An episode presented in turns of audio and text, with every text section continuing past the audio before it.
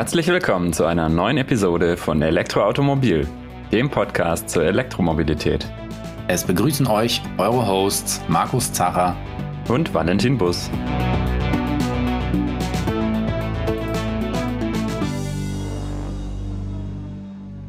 Ja, das ist die Episode 30 unseres Podcasts, passend oder synchron zur neuen Ausgabe der EAM des Printmagazins, der Ausgabe 6 2021. Neben dem Inhalt dieser Ausgabe wollen wir auch über Nachrichten aus der Welt des Ladens und der Infrastruktur sprechen und unser Hauptthema in diesem Podcast elektrische Lkw. Ja, bevor wir damit eintauchen, möchte ich noch einen kleinen Teaser geben, eben was wir jetzt in der aktuellen Ausgabe an Themen vorbereitet haben. Unser Haupt Thema, unsere Cover Story ist wie eigentlich jedes Jahr ähm, zum Ende des Jahres der Jahresausblick auf das kommende Jahr. Also welche Elektroautos werden nächstes Jahr vorgestellt, ähm, werden bestellbar sein, werden präsentiert. Und da haben wir wieder über 50 neue Stromer ähm, entdeckt, die nächstes Jahr eben äh, herauskommen werden, auf die wir uns da freuen können. Und ja, da sind viele spannende Sachen dabei.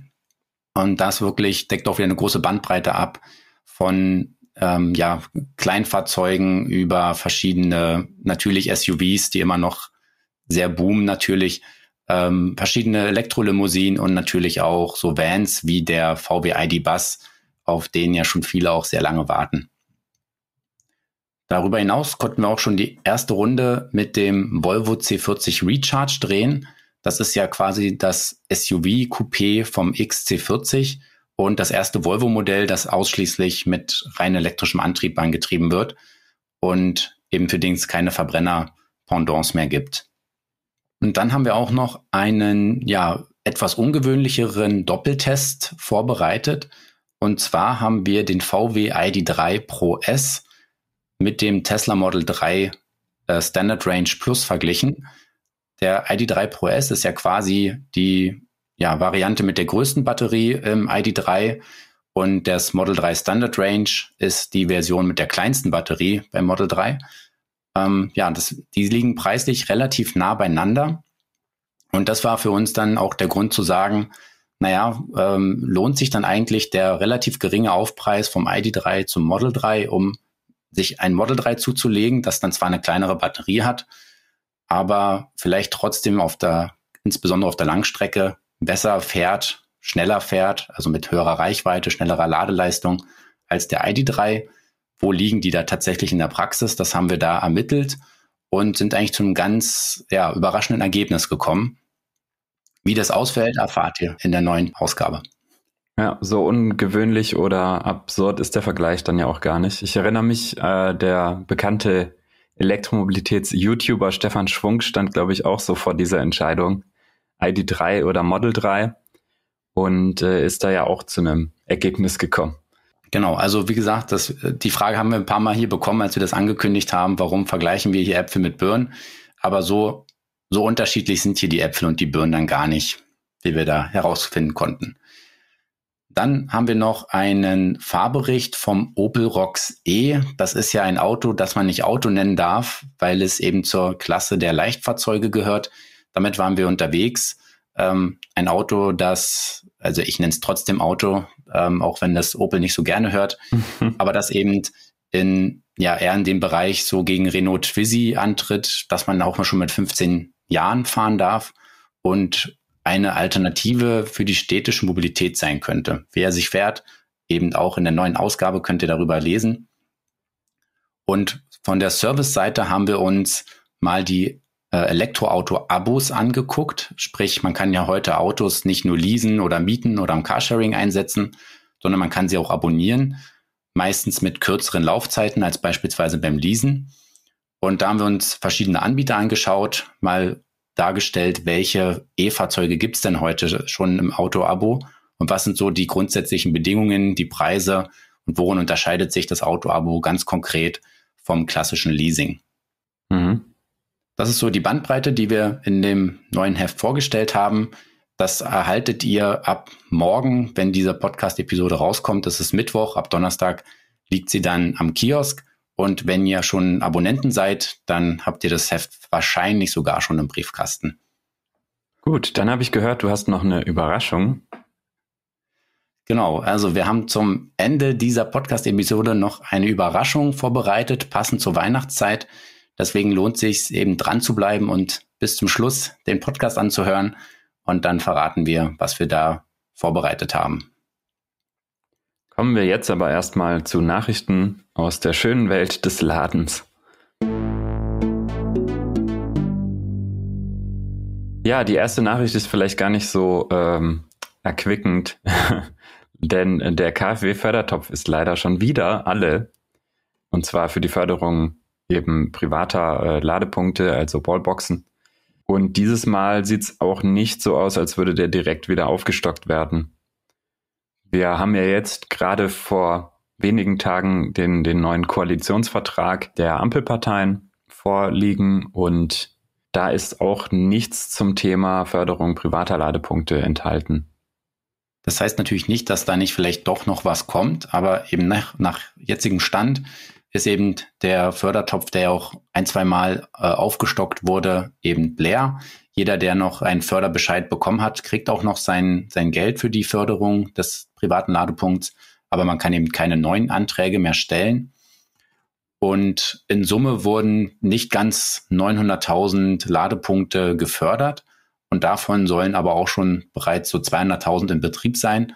Heißt aber eben auch noch 600.000 bis 700.000 werden erst noch installiert. Und letztendlich war das Programm aber ziemlich erfolgreich, weil es natürlich dafür gesorgt hat, dass sich jetzt viele Leute, die die Chance dazu haben, ähm, sich einen privaten Ladepunkt zuzulegen, das auch genutzt haben. Und das nimmt natürlich erstmal ja ziemlich Druck vom Kessel von der La äh, öffentlichen Ladeinfrastruktur ähm, weil jeder, der eigentlich zu Hause laden kann und ein relativ modernes E-Auto fährt, der wird die öffentliche Ladeinfrastruktur nur noch auf Langstrecken wirklich benötigen.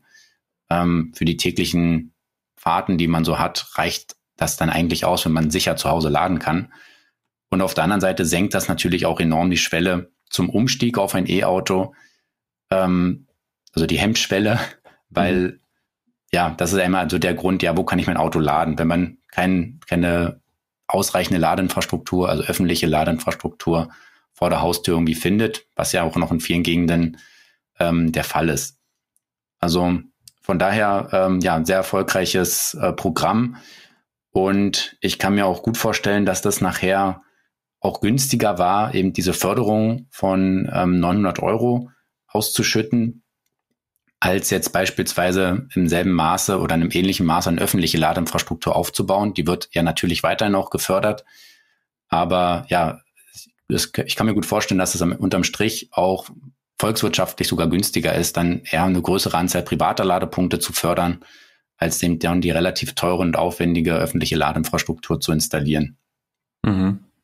Natürlich kann man sich immer darüber streiten, ähm, welche Anreize oder wie fair so eine Verteilung ist, weil ja jetzt zum Beispiel davon Leute nicht profitieren konnten, die ähm, kein Wohneigentum haben, mhm. aber ja, vielleicht indirekt dann doch profitieren konnten, wenn der, wenn der Eigentümer sowas umgesetzt hat. In anderen Ländern, ähm, in Großbritannien meine ich, haben sie es jetzt so gelöst, dass sie einfach den ähm, bei Neubauten eben die Ladepunkte verpflichtend machen. Da äh, spart sich der Staat dann ein bisschen was, weil er das äh, nicht bezuschussen muss, wenn es Pflicht ist. Aber im Großen und Ganzen würde ich sagen, es ist ja eine positive ähm, Sache gewesen, diese Förderung bisher. Mhm. Genau. Es ist jetzt auch, naja, ein indirekter Nachfolger eben gestartet.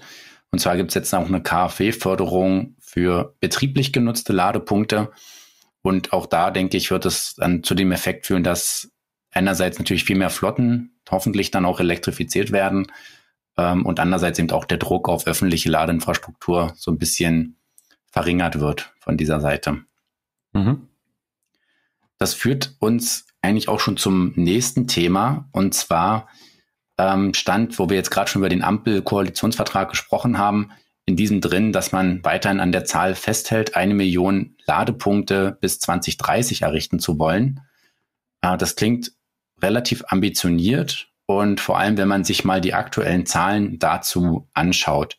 Mhm. Also wir haben so ähm, laut offiziellem Ladesäulenregister ein bisschen über 40.000 Ladepunkte derzeit in Deutschland. Ähm, die Zahlen sind jetzt aus dem ersten Quartal des Jahres, können also schon wieder ein bisschen mehr sein. Vielleicht sind es jetzt auch 45.000. Aber wir sind natürlich noch weit von einer Million weg. Also da muss wirklich in den nächsten Jahren, ja, man muss, muss eigentlich fast jährlich jetzt um die 100.000 Ladepunkte errichten, damit man dieses Ziel schaffen kann. Mhm. Dann gibt es natürlich auch noch so inoffizielle Statistiken, die man immer ganz gut über das Going Electric äh, Ladesäulenverzeichnis abrufen kann. Die ja. führen da auch immer ähm, eine Zahl, wie viele Ladepunkte dort hinterlegt sind. Da ist von 76.000 die Rede. Aber das sind dann eben teilweise auch einfach, ja, ich sag mal, mehr so halböffentlich zugängliche Steckdosen, die man abgreifen kann. Da hat vielleicht jemand so eine Art, ähm, ja, einen Drehstromverteiler in der Außenwand, äh, wo man dann so gegen Bargeldbezahlung oder gegen eine Stromspende ein bisschen laden kann. Da sind dann irgendwie drei Schokodosen und eine Drehstromdose dran. Das sind dann nach dieser Zählweise dann auch schon wieder vier Ladepunkte. Ähm, von daher jetzt aber für diese Zahl ist eben der offizielle Wert interessant. Da liegen wir jetzt ein bisschen bei über 40.000. Und ja, da muss auf jeden Fall noch viel passieren.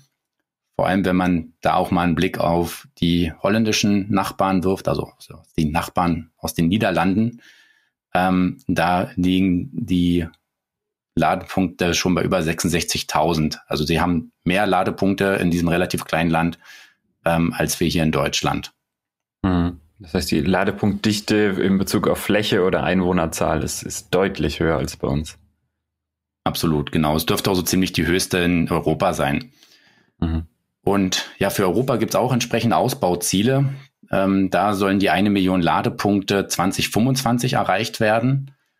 Also ja, eben fünf Jahre jetzt früher als in Deutschland die eine Million, aber vielleicht um das mal einzuordnen, wenn wir 2025 eine Million in Europa haben, bis 2030 sollen allein eine Million in Deutschland sein, dann wird man im 2030 ja auf jeden Fall deutlich über ein, zwei Millionen äh, Ladepunkte haben, wahrscheinlich noch viel mehr.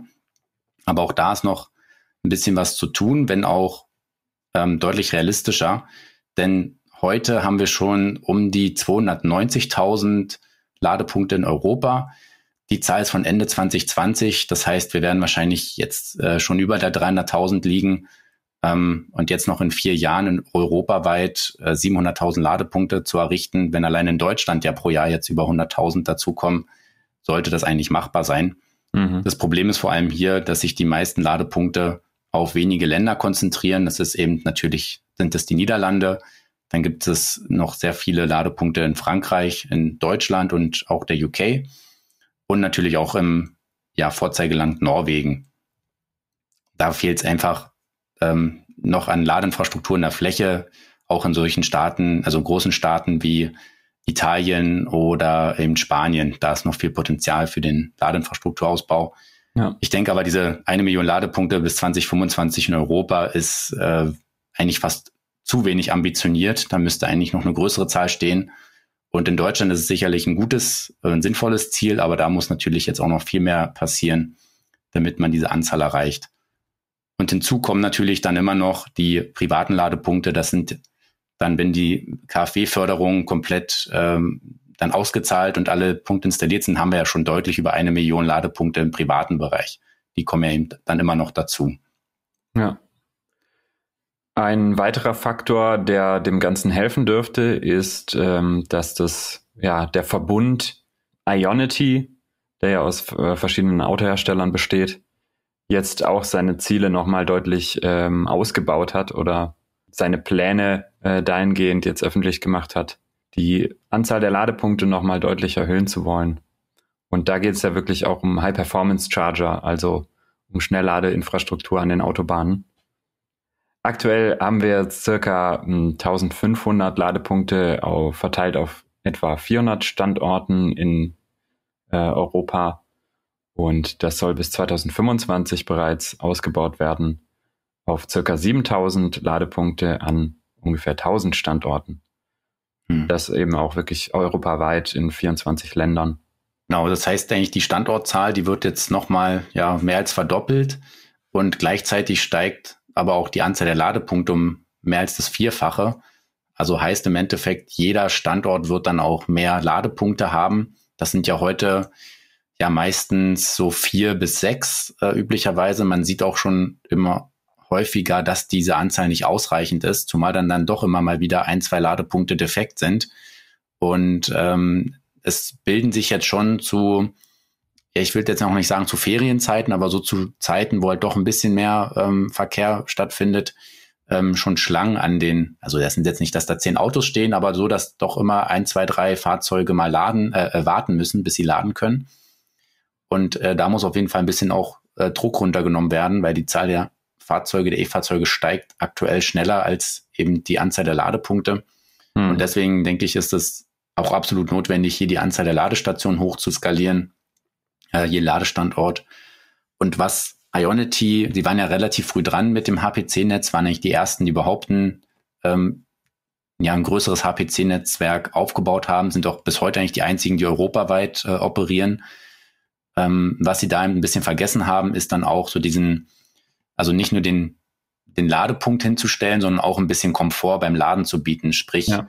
eine attraktive Lade, äh, Lade, eine attraktive Lage, ähm, ein Dach über dem Kopf, eine ordentliche Beleuchtung, ähm, ja, eigentlich so, wie es jetzt inzwischen viele andere ähm, CPOs vorgemacht haben.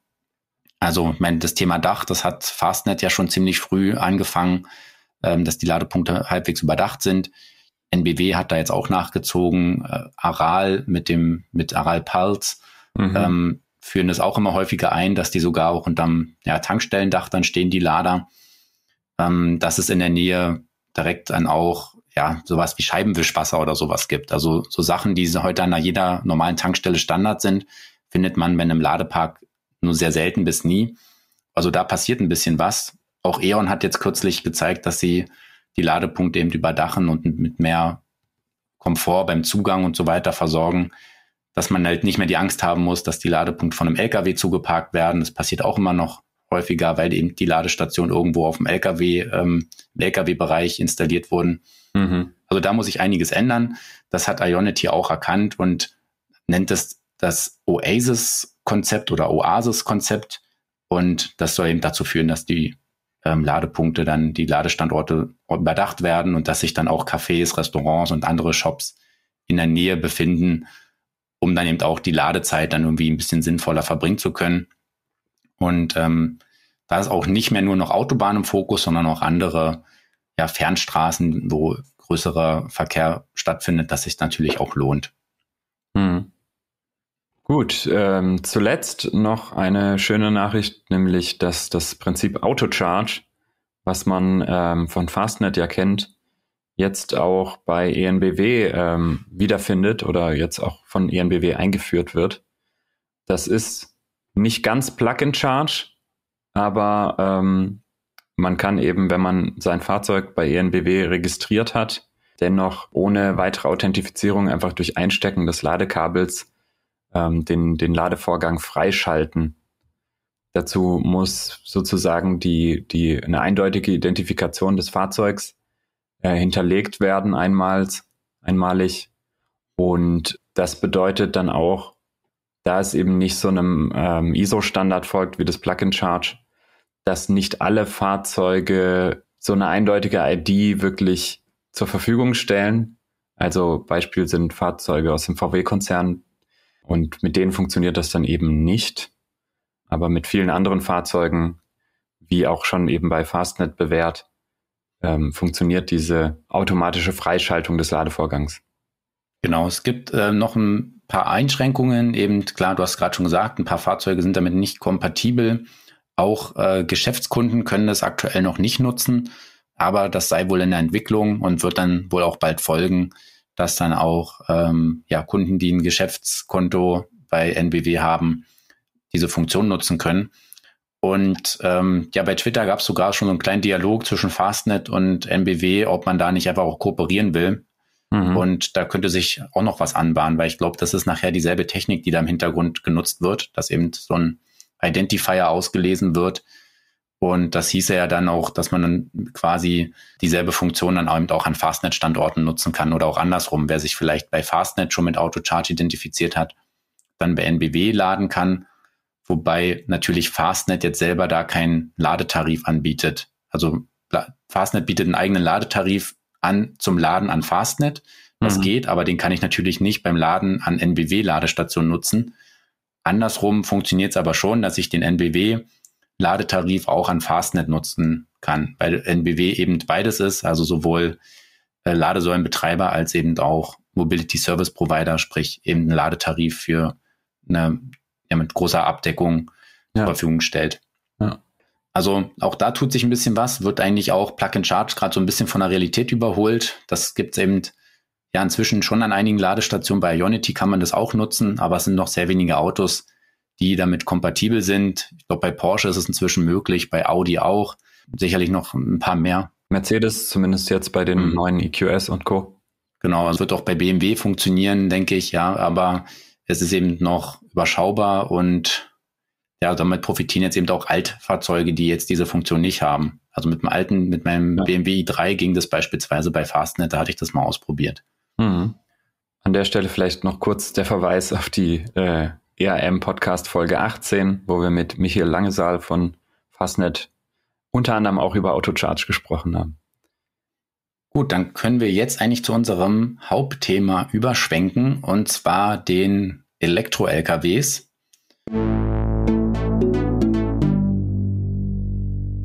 Ja, warum kommen wir jetzt zu diesem Punkt? Weil ich meine, E-Trucks an sich sind jetzt nicht total neu, ähm, aber man kann jetzt schon beobachten, dass sich auf diesem Markt ähm, ein bisschen was abspielt. Also dass jetzt auch ja immer mehr ähm, E-LKWs tatsächlich in Serie produziert werden, mhm. dass immer mehr Unternehmen damit einsteigen.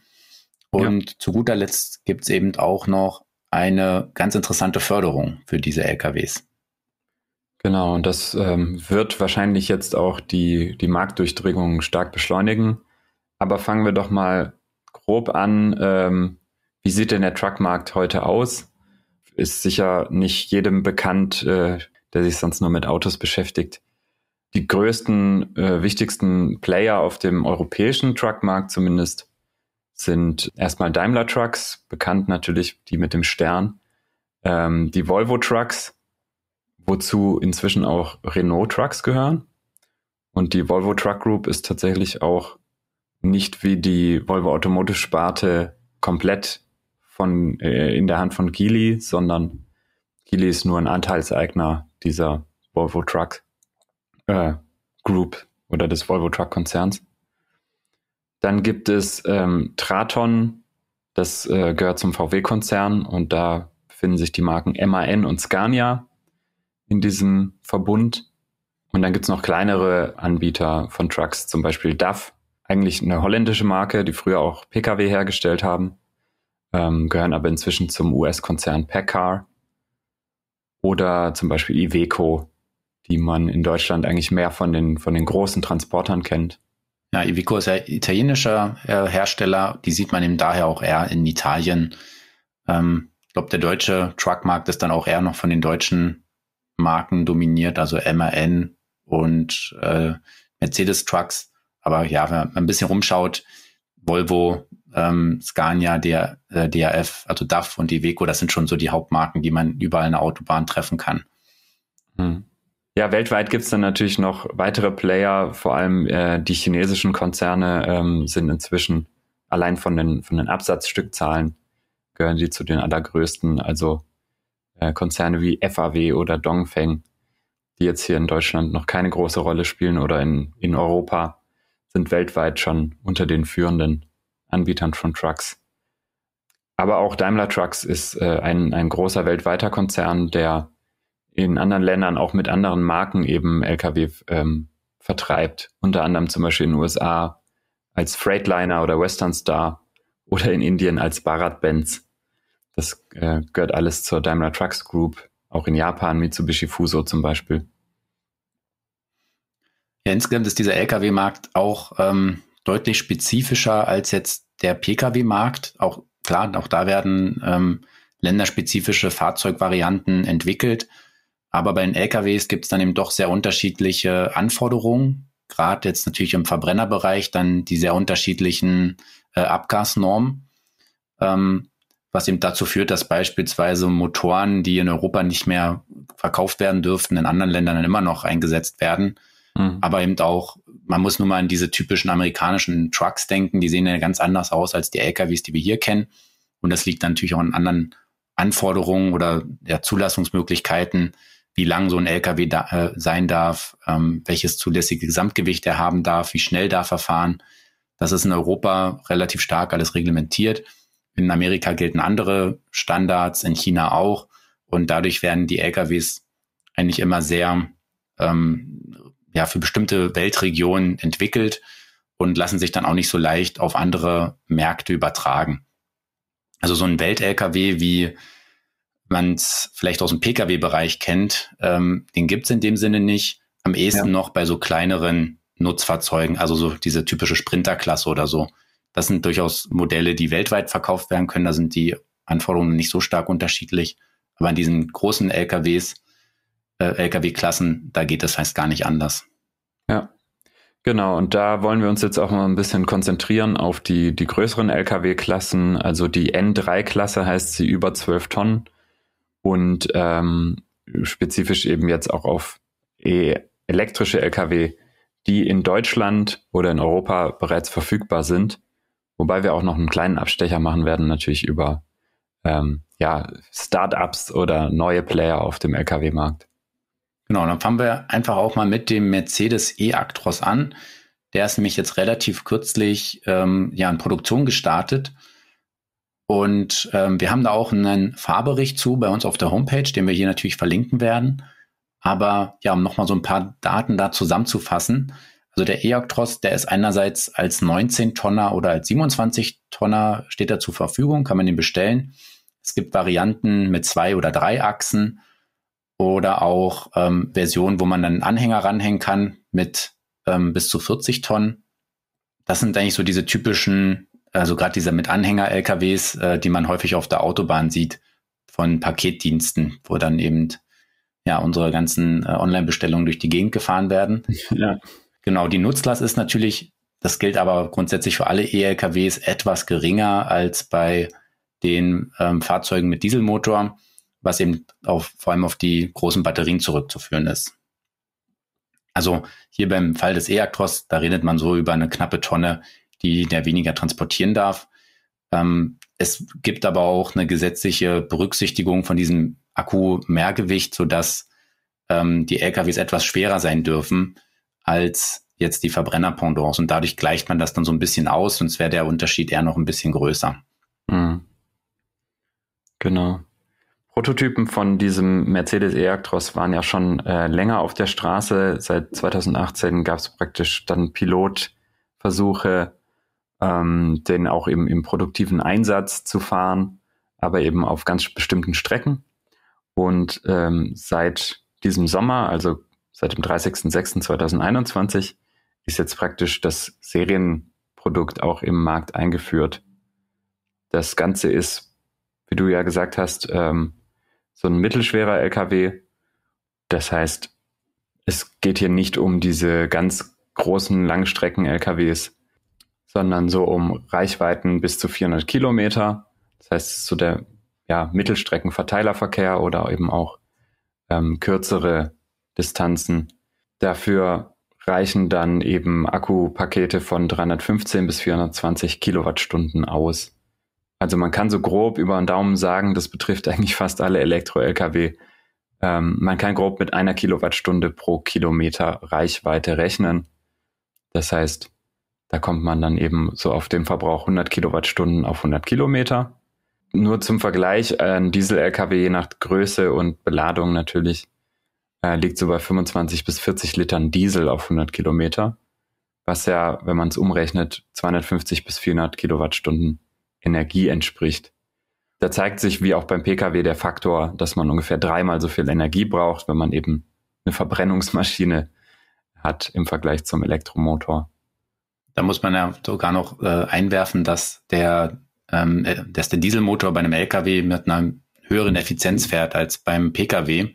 Ja. Gerade dieser Langstrecken-LKW, der die ganze Zeit konstant mit einer Geschwindigkeit fährt, da schafft man auch aufgrund der Größe der Dieselmotoren ähm, Wirkungsgrade, die dann wirklich so Richtung 40 Prozent, vielleicht auch sogar mal ein bisschen darüber liegen in einzelnen Lastfällen, äh, die schafft man im Pkw überhaupt nicht. Dafür sind dann die Motoren noch zu klein und ähm, von daher ist da der Unterschied ähm, also der, der, ja, diesen Faktor drei, den hat man, sieht man zwar trotzdem, aber er ist nicht ganz so krass, wie man es beim Pkw hat zwischen rein elektrisch und ähm, Verbrenner.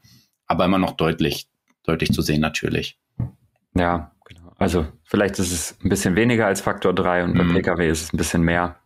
Aber genau, genau so ungefähr die Größenordnung. Mhm. Ja, der E-Actros selber, ähm, was recht überraschend war, dass er eben mit diesen großen Batterien kommt. Also es sind im Prinzip so vorgefertigte Batteriepakete. Ähm, davon kann man dann eben drei oder vier Stück installieren. Jede, ich sag mal, jede Batteriepaketstange hat dann 105 Kilowattstunden, also schon ja vergleichbar so mit dem Energieinhalt, den heute so ein ähm, Mercedes EQS hat. Das halt mhm. halt mal drei oder mal vier. Ja. Ähm, dafür ist allerdings die Ladeleistung relativ gering. Also der E-Actros, der wird hier, ähm, hat ein 400 Volt ähm, System, also die, die Batterien sind alle so auf 400 Volt und damit kann er mit maximal 160 kW laden. Und ähm, die Ladezeiten, die würden heute auch im Pkw-Bereich keinem vom Hocker hauen. Von 20 auf 80 Prozent dauert es eine Stunde. Auch da mal vielleicht zum Vergleich, so ein EQS, der ist so mit einer halben Stunde angegeben, allerdings von 10 auf 80 Prozent und der lädt dann eben in der Spitze auch mit über 200 kW. Ja. Also, ob, obwohl der Akku ja nur ein Drittel oder ein Viertel so groß ist. Das heißt, ähm, die Belastung beim Laden der Batterien von den LKWs ist viel, viel geringer als bei den PKWs. Ähm, ja, da geht man anscheinend auch nicht so richtig ans Limit ran, was ja eben auch so bei ein bisschen über 200 kW mit einem 400 Volt System derzeit wäre, wenn man eben per CCS dann nachlädt. Ja, Jetzt kann es natürlich auch daran liegen, dass ein LKW natürlich in seinem Leben sehr viel mehr Kilometer abspulen muss und dementsprechend man die Batterie dann auch äh, stärker schonen möchte, damit man nicht nach 300.000 Kilometer Einsatz dann einen Batteriewechsel braucht. Das wäre sicher auch äh, aus der Wirtschaftlichkeitssicht nicht so optimal. Zum Thema genau, Wirtschaftlichkeit. Mhm. Ähm, der, der Anschaffungspreis eines solchen E-Actros ist aktuell noch ungefähr dreimal so hoch wie der eines äh, Diesel-Pendants. Ähm, aber da kommen wir später noch drauf. Es gibt eben jetzt eine Förderung und ähm, zusätzlich spielt bei dem betrieblichen Einsatz von Lkw eben eine wesentlich wichtigere Rolle als der Anschaffungspreis ähm, dann die, die Betriebskosten. Und gerade da kann der Elektro-LKW dann eben auch ähm, wieder Kosten reinholen und in Summe dann sogar günstiger sein im Betrieb auf, auf längere Sicht. Mhm. Ja, und jetzt neben diesem E-Actros, der eben eher so für diesen ja, Verteilerverkehr gedacht ist oder für mittlere Strecken, entwickelt Daimler aber auch schon an einer Variante mit bis zu 500 Kilometern Reichweite. Und das nennt sich dann E-Actros Long Der sieht im Prinzip auch nicht so viel anders aus wie jetzt der E-Actros, wie man bislang kennt. Ähm, aber das ist dann eben so eine typische ja, Zugmaschine mit so einem großen ja, Aufliegeranhänger drauf, ähm, der dann eben ja auch längere Strecken fahren können soll. Und mhm. je nachdem, was der dann auch eben für Ladeleistungen hat, kann der dann schon ja wirklich ziemlich lange Strecken überbrücken. Genau, also ein Diesel-LKW kann natürlich deutlich über 1000 Kilometer ohne Tanken fahren, aber in der Realität wird es teilweise ja gar nicht notwendig sein. Man hat ja auch ähm, Pausen. Kommen wir später aber vielleicht auch nochmal drauf. Ähm, was außerdem geplant ist, ist der E-Econic. Ähm, das ist sozusagen eine, ja, eine etwas flachere Version des Actros. Mhm, zum Beispiel wird ein Econic heute eingesetzt als, als ähm, ja, Müllauto sozusagen, also als LKW für kommunale Einsätze wie, wie Müllabfuhr. Und äh, das ist dann sozusagen die, die Dreiachs-Variante mit 27 Tonnen und der kleineren Batteriekonfiguration. Ansonsten ist die Technik aber wie beschrieben beim E-Actros. Also da ist dann eben auch zu erwarten mit 315 Kilowattstunden Batterie ähm, so um die 300 Kilometer Reichweite, beziehungsweise im, im Stop-and-Go-Betrieb vielleicht ein bisschen weniger. Gut, da, was natürlich noch immer hinzukommt bei diesen Müllabfuhrfahrzeugen, sie müssen eben immer noch diesen, diesen Aufbau hinten ähm, versorgen, mit Strom versorgen. Hm. Ähm, teilweise sind ja auch so Pressen drin, Müllpressen und so weiter. Die brauchen natürlich auch viel Strom. So ein Müllauto steht ja eigentlich viel auch nur rum, fährt dann wieder fünf Meter, steht rum, presst den Müll zusammen. Ja. Da geht natürlich eine große Menge Energie hin. Allerdings fährt halt ein Müllabfuhrfahrzeug auch keine großen Strecken. Es hat nee. einen ganz klaren Startpunkt, einen klaren Endpunkt. Das ist genau klar, welche Strecke fährt das Auto jeden Tag. Ähm, kann man also sehr gut planen und einsetzen und da kommen wahrscheinlich die 315 Kilowattstunden Batterie. Da dürfte man wahrscheinlich gut mit hinkommen, selbst wenn der Verbrauch nachher bei 200 ähm, Kilowattstunden auf 100 Kilometer liegen dürfte. Ja. Genau, den vielleicht auch so nochmal zum, auch zum E-Actros oder zum E-Conic, die sehen sich ähm, oder, oder unterscheiden sich vom Verbrenner so gut wie gar nicht. Man muss schon sehr genau hingucken, einfach weil es auch keinen Sinn macht, da nochmal irgendwie die Karosserie, sprich das, das Führerhaus groß umzuentwickeln, weil da sind eben die Standards, wie sie sind. Ähm, daher muss man schon genau hinschauen oder hinhören. Und ähm, beim E-Conic ist vielleicht noch ganz interessant, den sieht man eben doch heute schon häufiger als Verbrenner oder auch mit, äh, also nicht nur als Diesel, sondern auch mit Erdgasantrieb. Und er hat eben so ein relativ groß verglastes Führerhaus mit einem tiefen, also mit einer großen Tür, einem leichten Ein- und Ausstieg, mhm. weil das eben für solche Zwecke gedacht ist, wo dann häufiger ähm, ja, man ins Fahrerhaus ein- und aussteigen muss, als bei so einem, so einem Sattelschlepper, wo man sich reinsetzt und dann mehrere Stunden dann einfach nur ähm, ja, im Fahrerhaus dann verbringt. Ja. Genau, ich meine, äh, es sind natürlich Nutzfahrzeuge, dementsprechend ist ein komplettes äh, Neudesign ähm, nicht wirklich sinnvoll, weil diese Fahrzeuge letztendlich nach Preis gekauft werden und nicht nach, die, nach Optik. Genau. Ja, darüber hinaus äh, arbeitet Daimler natürlich auch noch an einer Brennstoffzelle, an einem Brennstoffzellen-LKW. Ähm, das kursiert unter dem Namen Gen H2 Truck.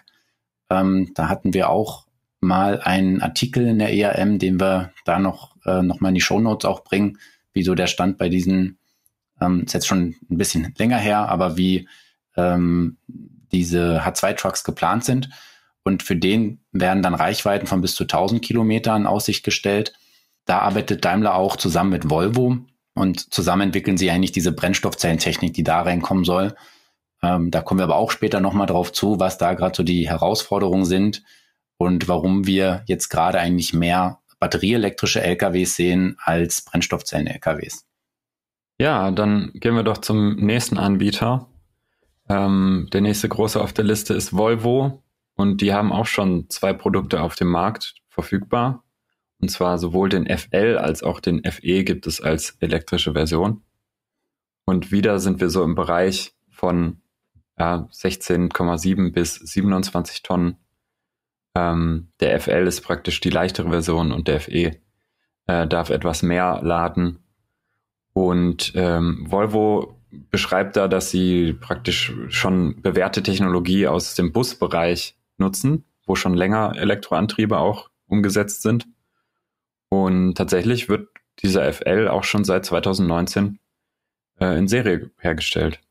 Der FE ist dann eine Nummer größer und hat dann auch ähm, praktisch so einen doppelten Motor, dementsprechend auch mehr Antriebsstärke. Beide haben ein Zweiganggetriebe, übrigens auch der Mercedes. Also das scheint bei den Lkw ein Standard zu sein, dass man ein, ja, nicht nur ein einzelnes Eingang-Untersetzungsgetriebe hat, sondern eben zwei Gänge kann man sich vorstellen, wenn man eben sehr große Gewichte umherfahren muss, dass man dann eben einen Anfahrgang braucht und einen ja, Langstreckengang sozusagen. Es ist ja im Prinzip beim Verbrenner, also im Vergleich zum Verbrenner auch schon eine große ähm, Einsparung, weil die fahren ja mit viel, viel mehr Gängen. Also der mhm. muss ja so ein Verbrenner-LKW, wenn man, wenn der beschleunigt, man muss sich nur mal anhören, ähm, der schaltet ja sozusagen, also der beschleunigt drei, vier kmh gefühlt und dann schaltet der schon wieder einen Gang hoch. Ähm, das konnte man jetzt damit natürlich komplett, ähm, ja, oder deutlich reduzieren. Aber ganz Eingang würde sich halt auch nicht lohnen, eben damit man ein hohes Anfahrdrehmoment hinbekommt und dann doch nochmal eine andere Übersetzung hat für die Fahrgeschwindigkeit. Das macht dann insofern schon Sinn und ähm, ist ja doch einiges weniger komplex als so ein, ähm, ja, so ein Mehrganggetriebe, wie es eben bei den Verbrennern verbaut wird. Genau.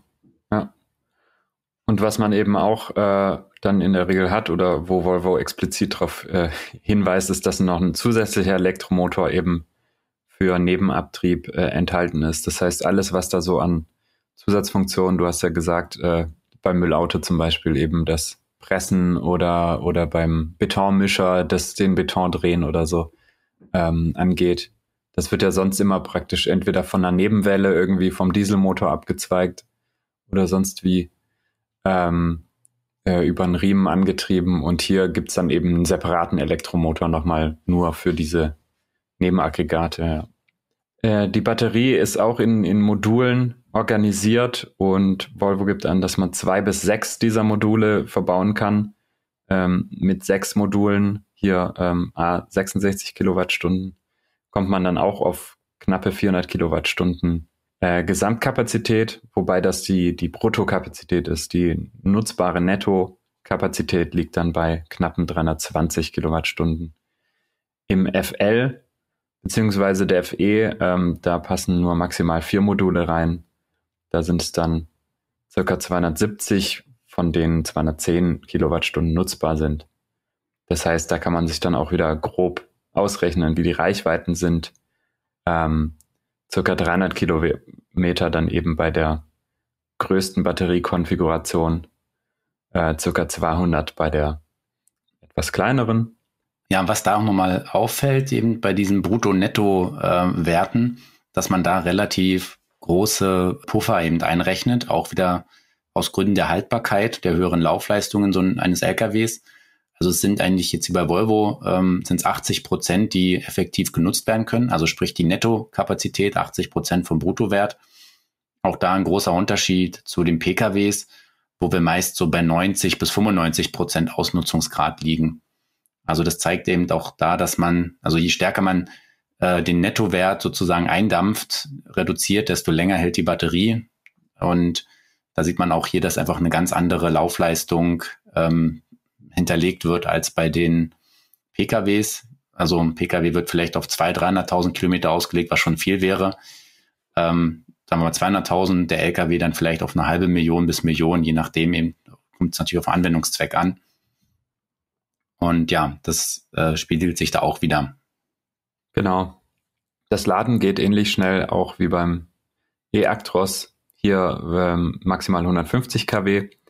Ähm, dafür aber mit einer höheren Spannung mit bis zu 750 Volt, wobei man da jetzt äh, mutmaßen muss oder kann, ähm, wenn jetzt die äh, Ladestation nur 400 Volt äh, Spannung zur Verfügung stellt, der DC-Lader, wird wahrscheinlich dann auch die Ladeleistung etwas geringer ausfallen und die Ladedauer etwas höher liegen. Aber sonst ist auch etwa eine Stunde Ladedauer zu erwarten. Und tatsächlich sind diese Fahrzeuge auch schon im Einsatz. Also München hat zum Beispiel für den Abfallbetrieb die ähm, ja, Abfallwagen-Variante des FE äh, im Einsatz. Ja, und auch Volvo plant ähm, weitere LKWs. Und zwar haben sie jetzt auch kürzlich äh, drei zusätzliche Modelle vorgestellt, die ab ähm, ja, Ende oder zweites Halbjahr nächsten Jahres ähm, produziert werden sollen. Das ist einmal der FM, das ist so eine Art ja, Verteilerverkehr LKW, also ich würde sagen, so ähnlich wie der E-Actros. Dann der FH, das ist so ein typischer, ja, wir nennen es hier mal Autobahn-LKW, also diese typische ähm, Sattelschlepper-Zugmaschine, ähm, also mit großem Führerhaus, in dem man auch übernachten kann.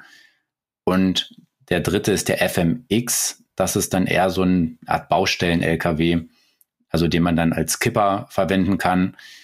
Und ja, diese drei äh, Varianten, die wurden jetzt zumindest mal gezeigt. Und auch sie teilen sich dann ähm, im Prinzip die Technik. Ja, die, das Gesamtgewicht liegt hier bei bis zu 44 Tonnen. Also das sind dann schon richtig äh, große ja, LKWs, richtig große, schwere LKW. Die Leistung, ähm, ja, Leistungsangaben liegen so bei 490 Kilowatt bis zu 600 Kilowatt. Also auch deutlich über dem, was wir jetzt bislang von den anderen gehört haben. Und die Ladeleistung ist allerdings auch hier im Vergleich wieder zu, zu zum Pkw-Bereich relativ klein mit 250 kW. Ist natürlich trotzdem viel, aber eben wieder bezogen auf die großen Batterien ähm, eher eine geringe Ladeleistung, zumal hier Batterien mit bis zu 540 Kilowattstunden verbaut werden. Also auch nochmal ja, deutlich über dem, was wir jetzt von den anderen LKWs äh, so gehört haben. Und da erscheinen eben die 250 kW jetzt nicht außerordentlich schnell. Das ist quasi, um das in dieser C-Rate auszudrücken, ein halbes C. Also sprich, die Ladeleistung entspricht der Hälfte der eigentlichen Kapazität. Und eben auch da vielleicht nochmal der Vergleich hier zum Mercedes EQS. der dann mit über 200 kW lädt und ungefähr einen 100 Kilowattstunden Akku hat. Da ist die Laderate dann eben 2C, also doppelt so große Ladeleistung, wie die Nennkapazität ist. Mhm. Und beim Taycan geht es ja sogar in Richtung 3C oder 4C. Ja, also genau um die 3C sind es beim Taycan, genau, mhm. ja.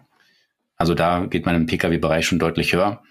Ähm, Volvo hat jetzt auch den FM und den FMX ähm, auch als Baustellenfahrzeuge schon vorgestellt, eben auch hier wieder mit ähm, beispielsweise als Mischer oder ich hatte es schon erwähnt als Kipper. Also auch da sind die Autos schon ähm, Erprobungseinsatz und ab nächsten Jahr geht's wie gesagt los. Ab 2023 soll es dann auch Fahrgestelle geben und damit können dann natürlich alle möglichen anderen Aufbauten auch äh, umgesetzt werden. Also ja, Volvo hat dann eigentlich ab Ende nächsten Jahres schon eine richtig große Palette mit insgesamt fünf verschiedenen Lkw-Modellen ähm, und damit decken sie eigentlich schon einen großen Bereich ab. Das Einzige, was noch so ein bisschen fehlt, ist dann eben diese ja, richtigen äh, Langstreckenvarianten, wobei eben klar 540 Kilowattstunden, das dürften dann je nach Einsatzprofil auch schon um die 450 und vielleicht sogar 500 Kilometer Reichweite sein. Genau. Und wie vorhin erwähnt, zur Volvo Group gehört auch Renault. Und Renault ähm, bietet auch schon länger, nämlich seit ja, 2019, 2020, den D und den D White als ähm, ZE-Modell, also als elektrische Variante an. Und ähm, Renault hat jetzt tatsächlich angekündigt, in Deutschland ab dem Frühjahr 2022, also in wenigen Monaten, nur noch die E-Varianten dieser Trucks anzubieten. In anderen Ländern wird es wohl weiterhin auch die Diesel-Varianten geben, aber in Deutschland eben nicht mehr. Klar kann man jetzt sagen, gut, dann verkaufen sie halt in dem Segment die Volvos als Diesel und äh, den müssen nicht auch noch ein Renault als äh, Diesel anbieten. Aber äh, ist trotzdem ein eindeutiges Zeichen, dass man hier die, die Absatzmöglichkeiten einfach sieht für Elektro-LKWs. Und ähm, es ist zu vermuten, dass die sich teilweise auch an Technologie aus dem, aus dem Regal bedienen. Also die Akkugrößen sind so auch mit 200 bis 300 Kilowattstunden angegeben. Ähm, die Einzelmodule sollen auch 66 Kilowattstunden eigentlich haben, wie bei Volvo. Also ist anzunehmen, dass das Einheitsmodule sind. Mhm. Die Antriebe selbst sind möglicherweise dann noch spezifisch ähm, und vielleicht auch die, die Architektur, also die Verschaltung dieser einzelnen Module. Denn aus irgendeinem Grund spricht Renault von 600 Volt, äh, etwas unübliche Spannungslage fürs Hochvolt-Bordnetz, aber ja, im Prinzip dürfte das auch so ein bisschen egal sein. Also ähm, einerseits ist immer wichtig, dass die Komponenten natürlich auf diese Spannungsebenen ausgelegt sind. Jetzt kaufen sich die ähm, Truckhersteller viele Bauteile sowieso bei großen Lieferanten ein. Also beispielsweise hat der ZF äh, so eine E-Achse entwickelt, speziell für LKWs. Ich glaube, die kommt auch im E-Actros äh, zum Einsatz, ähm, wo dann alles integriert ist. Also die E-Maschine, das Getriebe. Mhm ähm, da es sich eigentlich für die Truckhersteller gar nicht lohnt, dass jeder jetzt anfängt, so ein eigenes, so eine eigene E-Achse zu entwickeln. Und ähm, dass das dann eher, dass äh, alles bei einem ähm, Lieferanten eingekauft wird, der das dann vielleicht noch für das jeweilige Modell ein bisschen anpasst. Aber diesen Entwicklungsaufwand jedes Mal zu betreiben für doch vergleichsweise kleine Stückzahlen, die man im Lkw-Bereich hat, lohnt sich nicht. Und natürlich ist dann für den, der Lieferant, es äh, tut dann gut daran, die Komponenten auch auf einen großen Eingangsspannungsbereich ähm, auszulegen, so dass sie mit den unterschiedlichsten Batteriekonfigurationen mit unterschiedlichen Spannungslagen arbeiten können, ja, um einfach da einen größeren Markt abzudecken. Und äh, ich glaube, darauf lässt sich so ein bisschen zurückführen, dass hier die Spannungsebenen doch sehr unterschiedlich sind. Bei Daimler eben mit 400 Volt, jetzt hier haben wir 600 Volt. Am Ende werden, ist das für die, also Seiten der Ladeinfrastruktur dann wahrscheinlich auch ein bisschen egal, weil die werden alle eher so Richtung ähm, Ladestationen nutzen mit 150 bis 350 kW und die sind so gut wie immer auf bis zu 1000 Volt äh, ausgelegt. Also mhm. der Ladesäule ist es nachher dann egal, ob da jetzt ein Fahrzeug mit 4, 5, 600 oder 700 Volt lädt. Die stellt die Spannung ein und fertig. Ja, ja der D-White ZE ähm, oder die zwei Varianten, die es da, da eben gibt, also D und D-White, das sind auch eben so typische ja, ähm, Verteiler-LKWs für den städtischen Bereich die es dann auch als Abfallsammler gibt. Ähm, in dem Betrieb, da sieht man auch hier wieder, trotz der doch ja 200 äh, Kilowattstunden Batterien, äh, gibt Renault da um die 100 bis 120 Kilometer an. Also da sieht man auch, dass der dieser äh, Abfallsammlerbetrieb, also sprich Müllfahrzeug, schon mit einem sehr hohen Energieaufwand verbunden ist. Also eher eben Richtung 2 Kilowattstunden pro Kilometer geht. Hm. Man muss aber auch äh, sich überlegen, wie ineffizient äh, ein verbrennungsmotorbetriebener Müllsammler äh, sein muss, der ja ständig nur im Stop and Go, im Anfahren, wieder stehen bleiben, Leerlauf äh, ist. Da ist ja der Wirkungsgrad eines Verbrennungsmotors äh, auch ja, unterirdisch. Ja, klar. Also ohne da jetzt genaue Zahlen zu kennen, aber du hast vorhin ja so gesagt, 25 bis 40 Liter Diesel. Das gilt sicherlich eher für Fahrzeuge oder für LKWs, die auch wirklich fahren. Ja. Da kann man sicherlich hier auch schnell bei 80 bis 100 Litern äh, rauskommen, die er dann pro, äh, auf 100 Kilometer braucht, beziehungsweise kann man schon dann eher auf ähm, Liter pro Stunde um, umwechseln ja. auf diese Verbrauchsangabe, ja. wie sie beispielsweise bei Baufahrzeugen auch typisch ist. Die stehen ja doch die ganze Zeit nur rum oder fahren nur kurze Strecken. Ähm, aber da ist dann eben der Verbrauch pro Stunde dann relevant.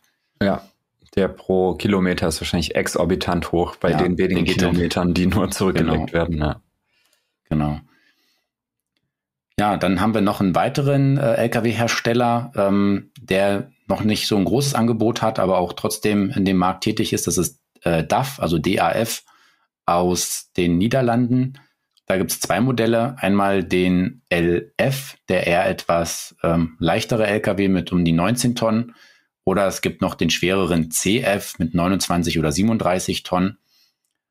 Ja, der kleinere, der LF, der ist mit Batterien mit bis zu 280 Kilowattstunden äh, verfügbar.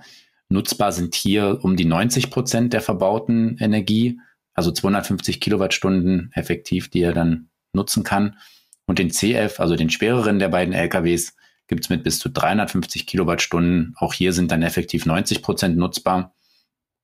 Also das sind dann ein bisschen über 300 äh, Kilowattstunden und damit schafft der LKW immerhin 250 Kilometer. Auch hier wieder eher eben der Fokus Verteilerverkehr. Was interessant ist, dass sie hier dann doch schon eine etwas höhere Ausnutzung haben. Also mal an die 90 Prozent rangehen. Das mhm. sind ja dann auch schon Werte, wie man es aus dem Pkw-Bereich kennt. Aber vielleicht auch von dem Hintergrund, dass eben diesem Verteilerbetrieb dann nicht ganz so hohe Laufleistungen generiert werden wie eben im Langstreckenbetrieb. Mhm. Und dafür liegt die Ladeleistung, ja, also mit 250 kW auch auf diesem typischen Niveau, was wir jetzt schon bei den anderen LKWs auch gesehen haben. Ja, also gar nicht, gar nicht so wenig, aber trotzdem das Aufladen oder das Vollladen eben noch über einer Stunde. Genau. Und dann eben auch meist eher so kleinere, kleineren ähm, Ladehub von so 20 auf 80 Prozent, was ja eigentlich ja eben auch nur so eine Zweidrittelladung, bisschen über 50 Prozent vielleicht ist. Hm. Gut, dann kommen wir noch zu den Modellen, die Traton bisher hat. Ähm, also sprich Scania und MAN. Das ist auch noch relativ überschaubar. Scania hat äh, zwei Modelle im Programm, den 25L und den 25P. Auch hier wieder diese äh, Verteilerklasse, leichter Verteilerverkehr oder mittlerer, mittelschwerer Verteilerverkehr. Ähm, auch hier gibt es dann zwei Batterieoptionen, entweder 165 Kilowattstunden oder 300 Kilowattstunden. Und ja, da werden Reichweiten von 130 bis zu 250 Kilometer angegeben. Also wir befinden uns auch hier wieder in dieser, in, in, einer, in einem Bereich wie auch die anderen LKWs. Die sind sich unterm Strich dann doch von den Leistungsdaten in vielen Punkten ja relativ ähnlich. Ja. Ähm, genau, die Ladeleistung ist allerdings beim Scania mit 130 kW dann doch eher auch gering, also noch geringer als bei den anderen. Aber es zeigt, man hat eigentlich schon von allen etablierten Herstellern hier ein Angebot und äh, spannend ist dann natürlich im Endeffekt, was zahlen nachher ähm, die Firmen, die solche LKWs einsetzen wollen. Die, da gibt's natürlich jetzt keine so richtigen Werte, weil das ist ja immer alles ganz kundenspezifisch und in welcher Stückzahl und dann zählt sicherlich auch noch dazu, ob ich dann Ladeinfrastruktur zusätzlich installiere. Da gibt sicherlich sehr stark abhängig vom jeweiligen Anwendungsfall dann sehr unterschiedliche Preise, die sich da äh, erzeugen. Und ja, da kann man jetzt leider keine Aussage zu machen, welcher jetzt hier sozusagen das beste Preis-Leistungs-Verhältnis hat. Das ist wahrscheinlich sehr anwendungsspezifisch. Ja, aber im Großen und Ganzen macht natürlich die Batterie den, den größten Faktor einfach aus beim Preis. Das heißt, ähm, man muss jeweils davon ausgehen, dass der Preis sich primär über die Größe der Batterie bestimmt mhm. und dass der Preis dann eben bei einer entsprechend guten Batterieausstattung so ungefähr beim Dreifachen eines ja, Diesel-Pendants bewegt. Ähm, das, da wird es sicher äh, Schwankungen nach oben und unten geben, aber das ist mal so eine Daumenregel, ähm, von der man jetzt leider aktuell noch ausgehen muss. Zumindest eben, wenn man nicht die, die kleine, sondern die große Batterievariante mit irgendwie 300 bis 400 Kilowattstunden anstrebt. Mhm. Ja. Genau, auch eben, weil nachher die Lieferanten unterm Strich dieselben sind. Also um mal vielleicht zwei zu nennen, die da tätig sind. Akasol ist ein Batteriehersteller, der eben sich auch auf diesen Nutzfahrzeugmarkt spezialisiert hat. Webasto selber hat auch ähm, eine Architektur entwickelt für Nutzfahrzeugbatterien. Ähm, eben auch da wieder, wie mit dieser ZF-Achse, äh, einfach eine Batterie entwickeln, die man an möglichst viele Hersteller dann ähm, verkaufen kann, ohne sie komplett neu entwickeln zu müssen, um einfach da Kosten zu sparen. Ähm, jetzt möchte ich zum Schluss von den etablierten Herstellern noch kurz den MAN E-TGM erwähnen. Also auch MAN hat einen elektrischen Verteiler-Truck im Angebot. Hier noch mit ja, so 260, äh, nee, mit 185 Kilowattstunden Energie. Also verglichen jetzt mit den anderen LKWs eher etwas weniger. Mhm. Ähm, ja, der kann mit 150 kW geladen werden. Also da wiederum eher eine relativ gute Laderate im Verhältnis zur Batteriegröße. Und so wie auch einige andere LKWs gibt es auch eine AC-Lademöglichkeit hier mit 22 Kilowatt, wo man dann, ja, wenn der LKW übers Wochenende vielleicht parkt oder über Nacht oder so, dann eben auch die Batterie noch an einem 22 kW-Anschluss ähm, ja fast voll bekommt. Ja, Natürlich bieten die ähm, alle auch eine, eine Wechselstromlademöglichkeit an, diese vorgestellten Lkw, um dann über Nacht irgendwie auf dem Betriebshof geladen zu werden.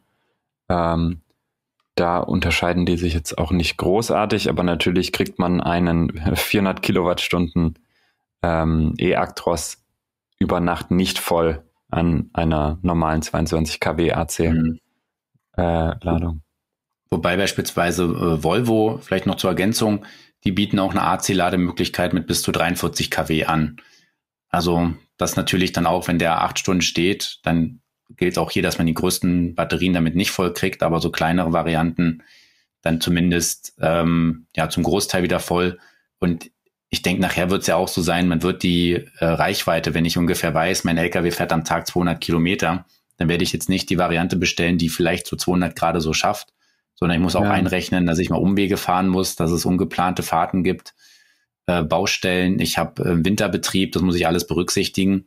Und dann greife ich vielleicht zum LKW mit 300 Kilometern Realreichweite, um einfach noch einen Puffer zu haben und den ja auch nie ganz leer zu fahren, sondern ja, irgendwo so im Bereich zwischen 20 und 90 Prozent dann zu nutzen. Hm. Gut, aber was wir jetzt gesehen haben, ist, dass die Angebote eigentlich alle so auf eine ähnliche Klasse zielen, also ähm, Verteilerverkehr, ähm, Müllsammlerfahrzeuge, irgendwo Baustellen. so diese ja, Baustellen schon. Mhm. Gewichtsklassen ähm, überwiegend so zwischen 16 und 30 Tonnen. Und ähm, da scheint sich so der, der Sweet Spot aktuell ähm, zu befinden, einfach um erste Realanwendungen dann eben auch wirtschaftlich oder zumindest ähm, im, ja, als Leuchttürme oder so mal zu bedienen. Ähm, es gibt aber natürlich auch ein paar neue Player, die, die Größeres angekündigt haben oder ähm, schon dabei sind, das auch umzusetzen. Der eine oder andere wird wahrscheinlich jetzt schon sich gefragt haben, warum wir bisher den Tesla Semi noch nicht erwähnt haben. Ähm, vielleicht kurz zur Einordnung, äh, diese amerikanische Klasse der, der Semi-Trucks das ist praktisch so wie bei uns die Sattelschleppermaschinen.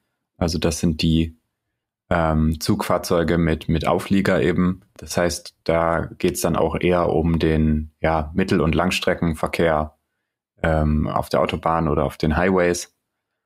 Und Tesla hat da ja sehr früh schon einen Aufschlag gewagt mit einem natürlich äh, bahnbrechend innovativen Design und großen Versprechungen konnte aber da bis heute noch kein Produkt ausliefern.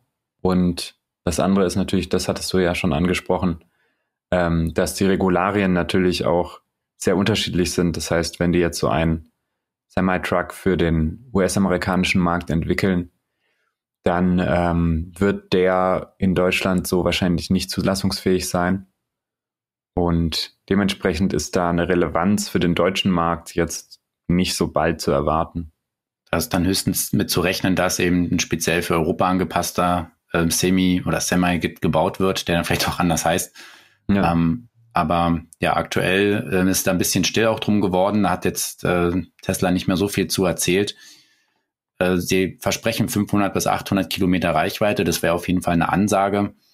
Ähm, zumindest die 500 Kilometer Variante hatte ja auch ähm, ja, Mercedes mit dem E-Actros Longhaul angekündigt. Jetzt kann man mal abwarten, wer da früher ähm, diese, so ein LKW hier in Europa auf den Markt bringt. Ähm, aber die Wettbewerber, die, die genannten Trucks, die wir jetzt ähm, vorgestellt haben, die sind eben auch nicht die Wettbewerber hier zu dem Tesla Semi, sondern dann eher die amerikanischen Pendants und wie schon erwähnt, auch Freightliner, ähm, eine Marke von Daimler Trucks, die bauen oder planen auch E-Lkw für Amerika. Volvo mhm. hat auch ein E-Lkw in Vorbereitung für Amerika. Ähm, die haben wir jetzt hier nicht betrachtet und die müsste man aber eigentlich dann zusammen mit dem Tesla ähm, vergleichen. Ja. Eine andere Marke, die auch immer mal wieder durch, ja, ich sag mal, Leuchtturmprojekte auffällt, ist Futuricum. Das ist eine Schweizer äh, Marke, die zu Designwerk gehört. Designwerk ist auch bekannt unter anderem für Ladeinfrastruktur, die sie herstellen, also so mobile DC-Ladestationen beispielsweise. Mhm.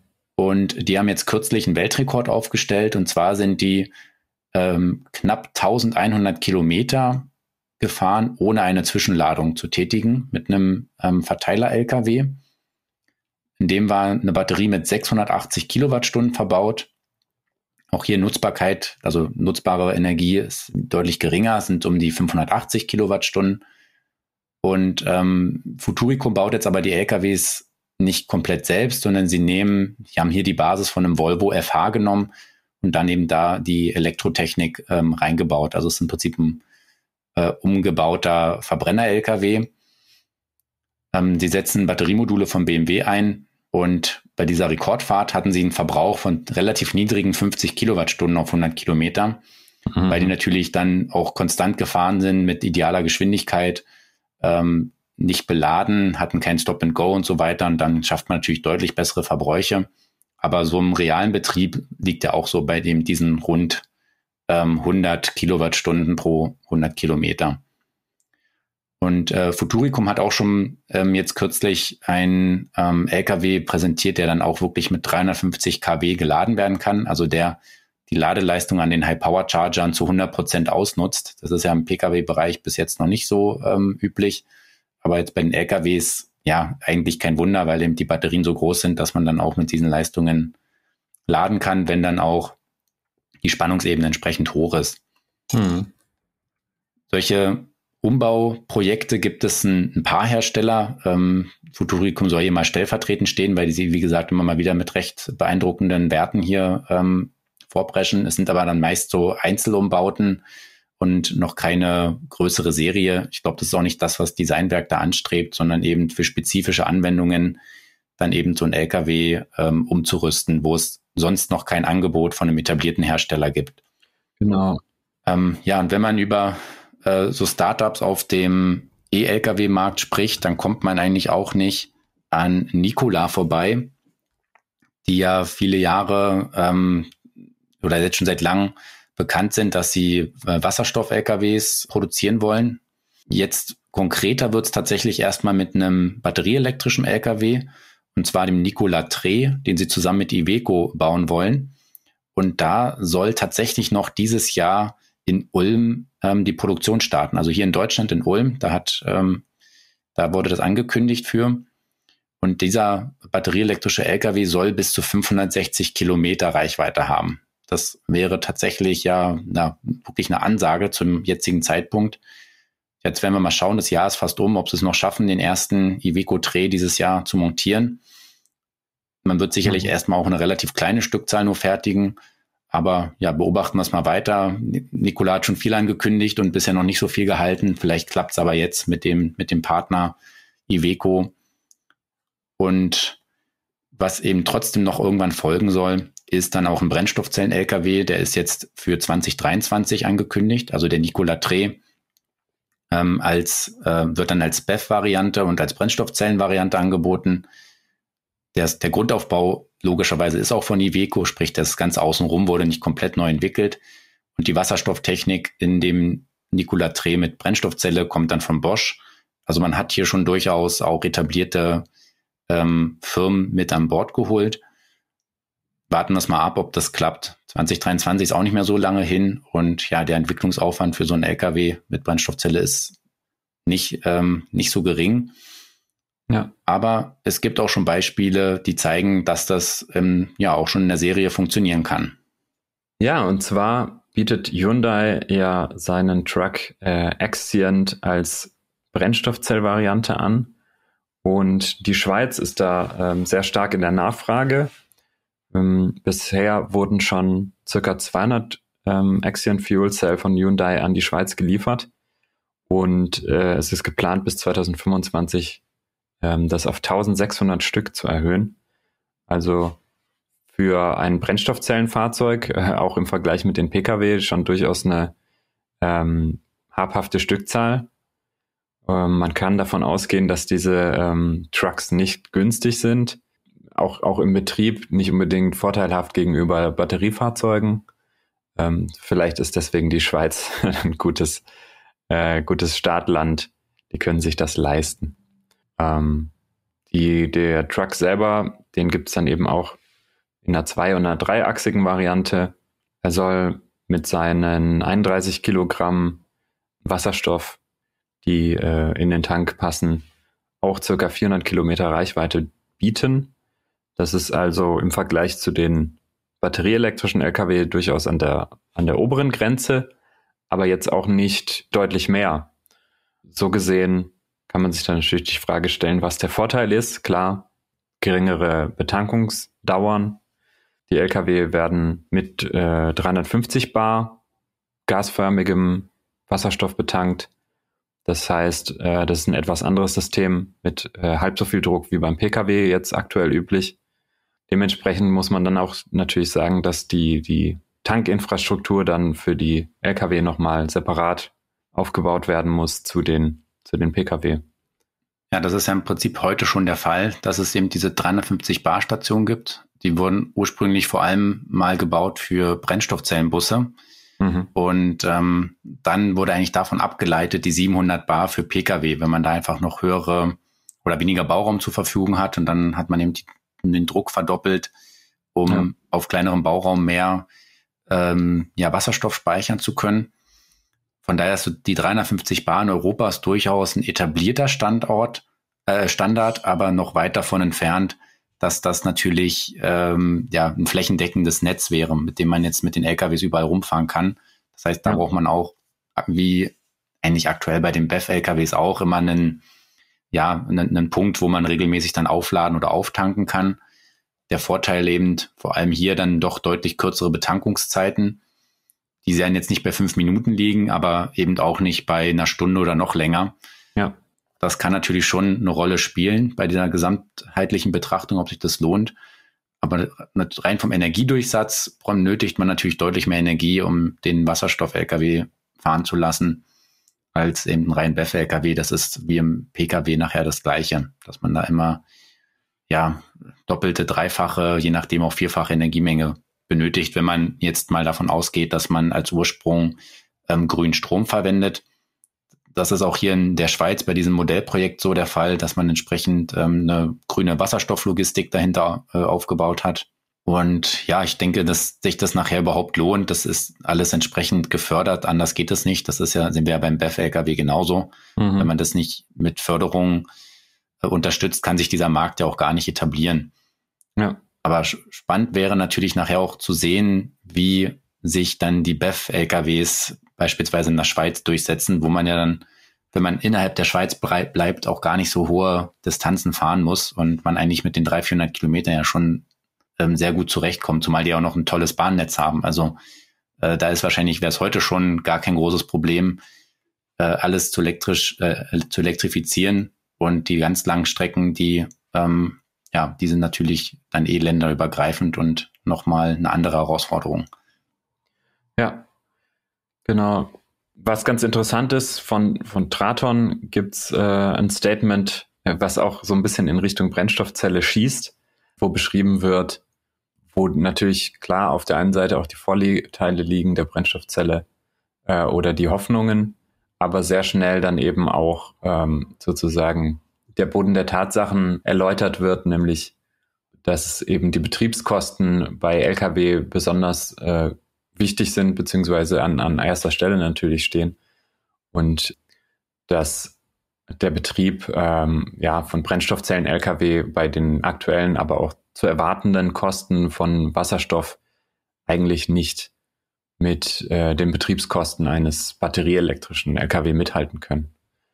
Und ja, die Vorteile ähm, hinsichtlich der schnelleren Betankung spielen vielleicht auch bald gar nicht mehr so eine große Rolle, wenn man sich überlegt, dass äh, ein Lkw-Fahrer ja auch nach maximal viereinhalb Stunden eine Fahrtunterbrechung einlegen muss, die äh, 45 Minuten Dauer haben sollte.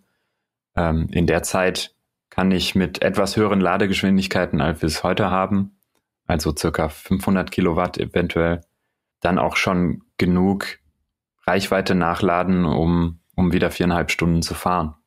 Ja, von daher, genau, hätte man dann eigentlich schon dieses Reichweitenthema gar nicht mehr so arg, wenn ich eben da, wo ich meine Fahrtunterbrechung einlege, auch zuverlässig schnell laden kann.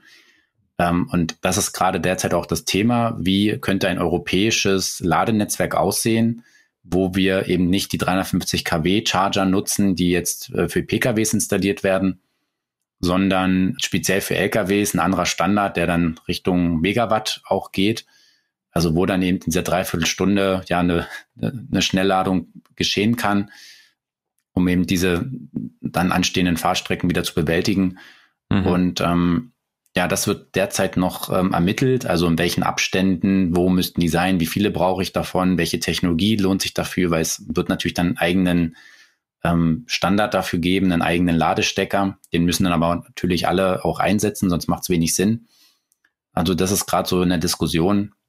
Weil es macht, wie gesagt, äh, also es wird nicht so kommen, dass nachher ganz viele LKWs an der Autobahn bei Ionity stehen und dann, da passen dann eh nicht viele hin. Da besteht dann ein LKW, der lädt dann zwar, aber blockiert dann auch gleich fünf andere Ladesäulen mit. Das wird nicht funktionieren. Nur in Ausnahmefällen. Ähm, aber ja, für diese Langstrecken-LKWs ist das natürlich kein, ähm, kein sinnvoller Use Case. Also da ist man dabei. Und das erscheint jetzt eigentlich, wenn man jetzt die Daten so sieht, die heute schon möglich sind, nicht unrealistisch, dass wir 2025 ja nochmal so eine Podcast-Episode machen und uns dann ähm, die Anzahl an Langstrecken-LKWs anschauen, die es dann geben könnte. Und da vielleicht auch nochmal im Vergleich zu den äh, Brennstoffzellen-LKWs. Ähm, ich hatte ja schon gesagt, die 350 Bar sind erstmal, gibt es zwar schon einige Tankstationen, aber die sind jetzt auch nicht wirklich geeignet, um so Langstrecken Schwerlast-LKWs damit zu betanken. Und da herrscht gerade noch ein Streit zwischen den verschiedenen Herstellern, was denn jetzt da die sinnvollste Technologie ist. Also nimmt man jetzt ähm, ja, Wasserstofftanks mit einem hohen Druck, ist inzwischen eher so ein bisschen unwahrscheinlich im Lkw-Bereich.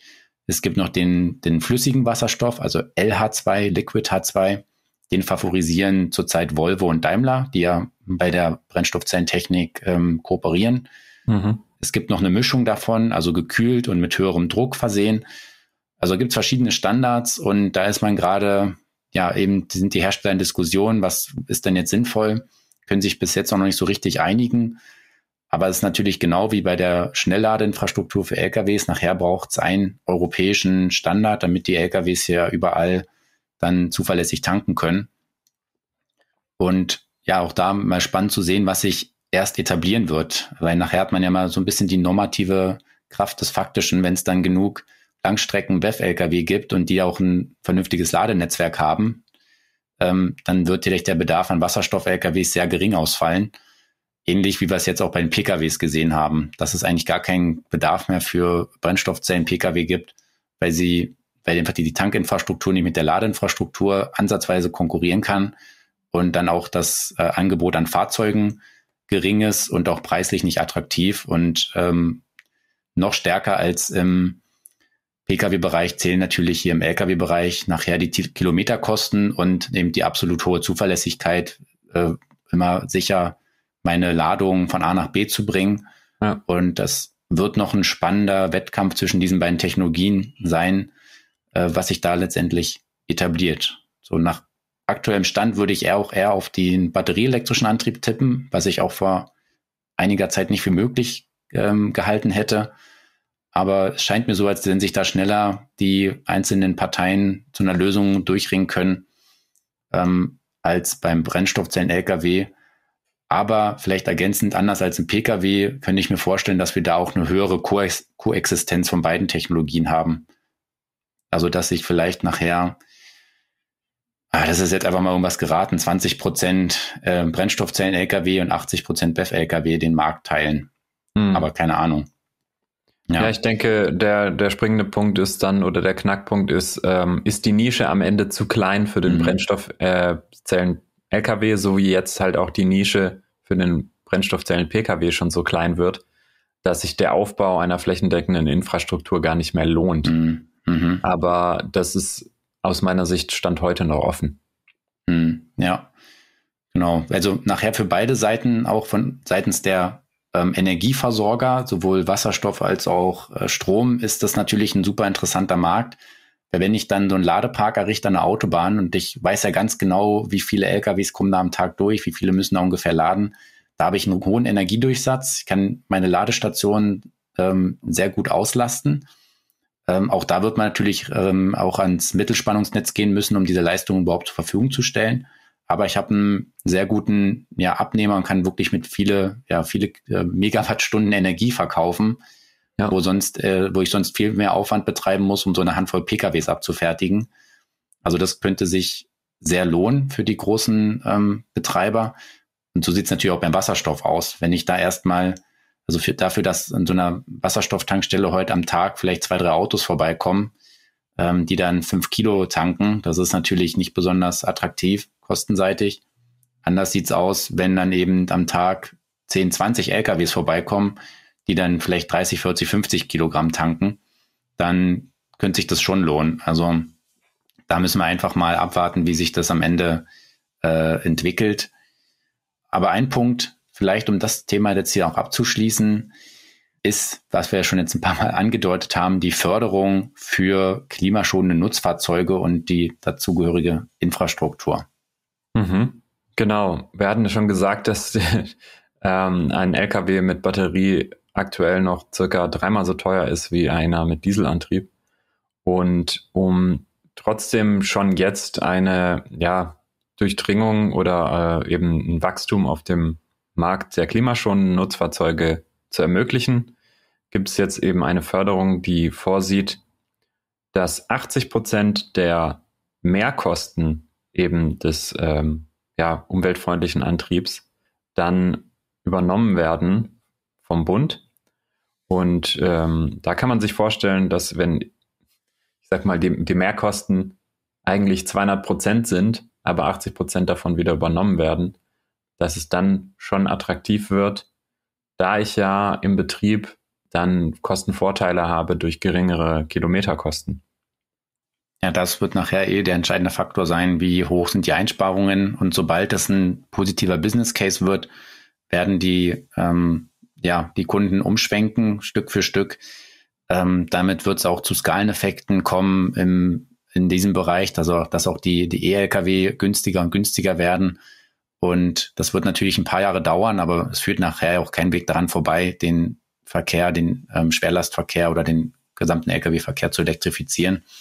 Da muss man eben ein bisschen ja, Geld investieren, um diese großen Potenziale da zu heben, weil da wird einfach extrem viel Energie eingesetzt, um die Waren ähm, zu transportieren.